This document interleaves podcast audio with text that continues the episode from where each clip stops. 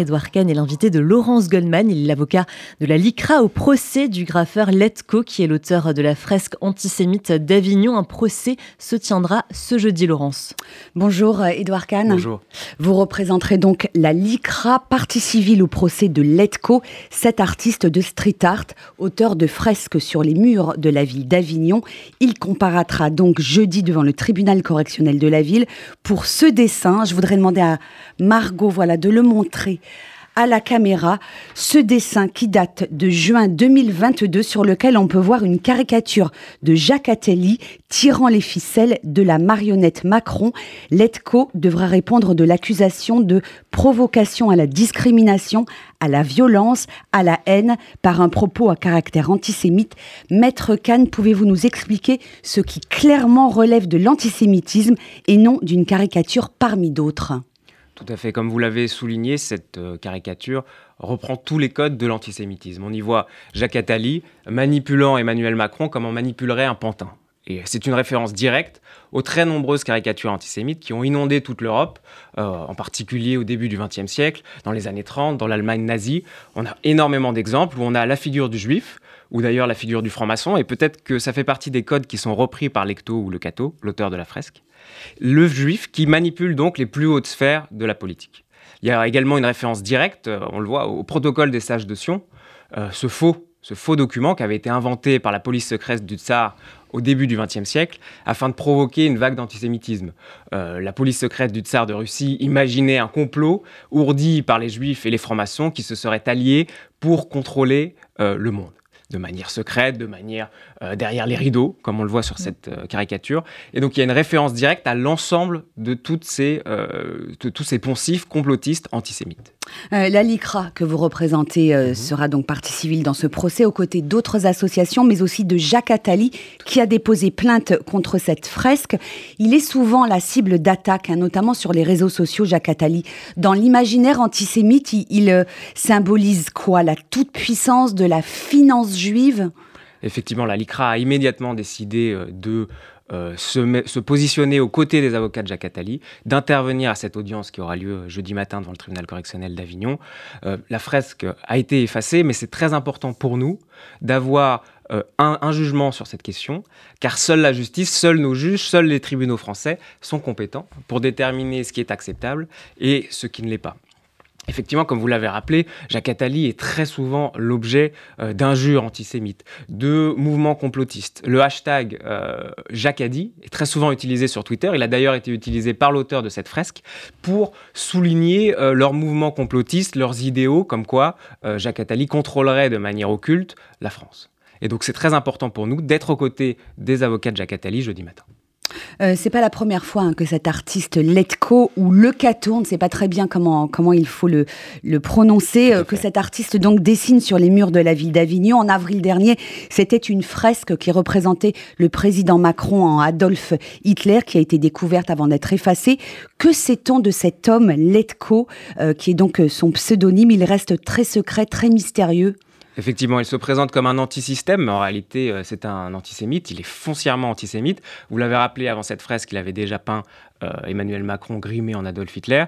Au même endroit, il avait également peint une frise de, euh, Corleone, qui est un rappeur dont certains des textes sont antisémites ou à tout le moins ambigus. Donc il se présente comme un antisystème, mais il est foncièrement antisémite. Il peint Emmanuel Macron en Adolf Hitler, il peint Emmanuel Macron en pantin de Jacques Attali.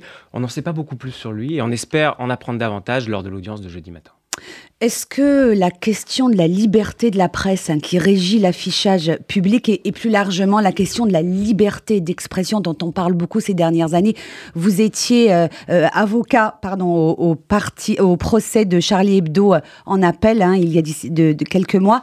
Est-ce que cette question de la liberté d'expression, de la liberté de la presse sera au cœur de ce procès? Tout à fait. C'est une question qui est au cœur des débats, puisque, comme vous l'avez rappelé, les euh, qualifications qui sont envisagées, c'est-à-dire, un, l'injure publique envers une personne déterminée en raison de son appartenance à une religion, et deux, la provocation à la discrimination et à la haine envers une personne en raison de sa religion, sont prévues par la loi de 1881 sur le droit de la presse. C'est donc bien des débats qui seront concentrés sur le droit de la presse, à nouveau, qui auront lieu devant le tribunal correctionnel d'Avignon jeudi matin.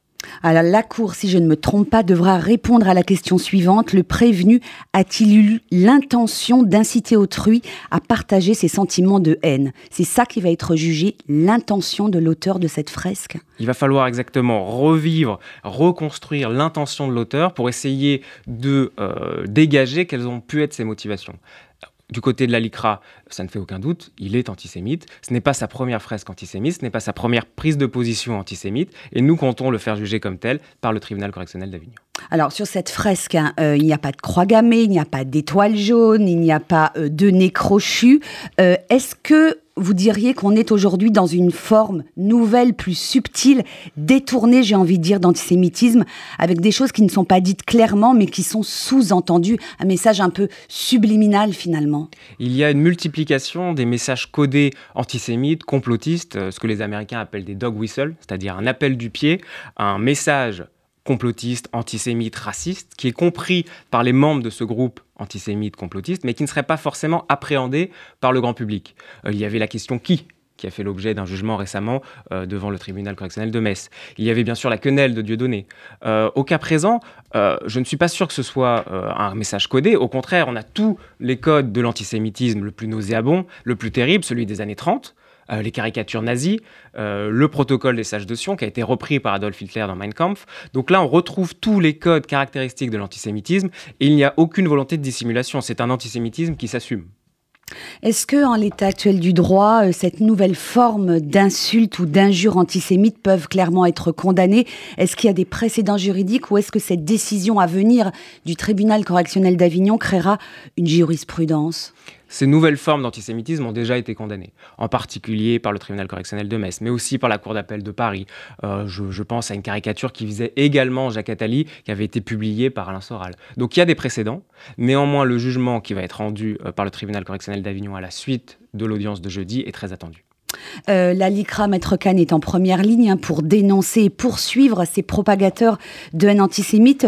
En règle générale, euh, à la louche, hein, vous, gagnez vos procès, les responsables sont condamnés.